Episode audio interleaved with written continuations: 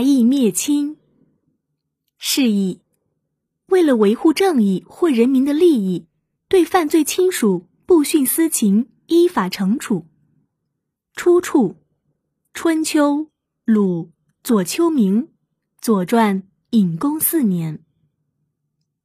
历史上的春秋是个大动荡、大纷争的时代，各路人马你争我夺，杀声不绝于耳，四海不宁。就是在这个充满血腥的时代，周瑜在石厚的帮助下杀了他的哥哥魏桓公，自立为国君。接着，周瑜大兴土木，营造金碧辉煌的宫殿，并且四处征兵，大肆搜刮民脂民膏，置百姓于倒悬之苦。魏国朝野怨声载道。有几位正直的大臣暗中商议。准备到周天子那里去揭露周瑜弑君篡位的罪行。消息传到了周瑜的耳中，他感到万分惊恐，担心周天子会出面干预，便找来石后商讨对策。石后对金玉说：“我父亲石阙很有谋略，在国内也有极高的威望，如果我们能得到他的帮助，那么事情就会好办多了。”周瑜说：“既然这样，你即刻回家向你父亲求救，请他老人家无论如何都要出面帮我们渡过难关。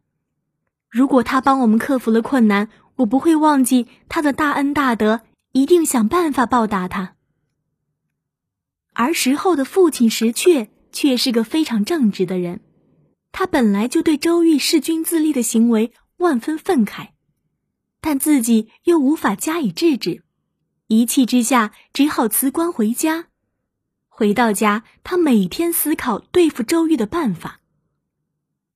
这一天，他看儿子石后回来，便询问京城最近的情况。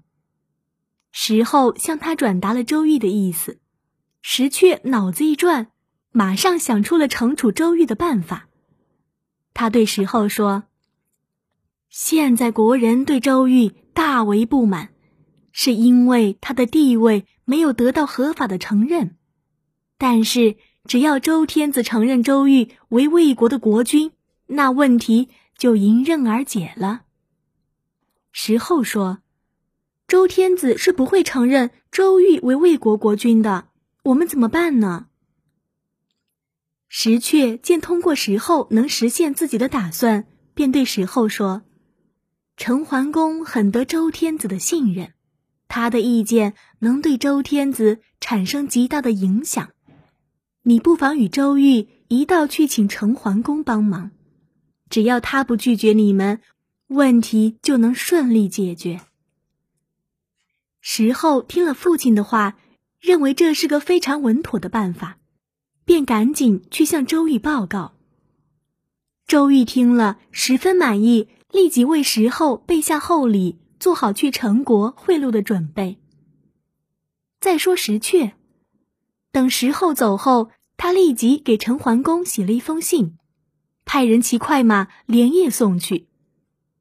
在信中，石阙揭露了周瑜和石后狼狈为奸、弑君作乱的滔天罪行，并隶属周瑜当权后的种种不义行径。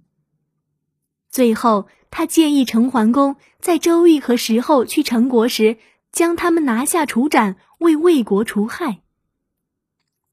周瑜和石后带着丰厚的礼品来到陈国，刚一入境，便被陈桓公捉了起来，并派人通知魏国。魏国派大夫宰丑赶到陈国，宣布周瑜的罪行，立即明正典刑。宰丑考虑到石后是石阙的儿子，准备免去他的死刑，从轻惩处。石阙却不同意，他说：“像石后这样大逆不道的人，留在世上永是后患。”便命令家臣赶到陈国，将石后就地正法了。于是便有了“石阙真是大义灭亲”之说。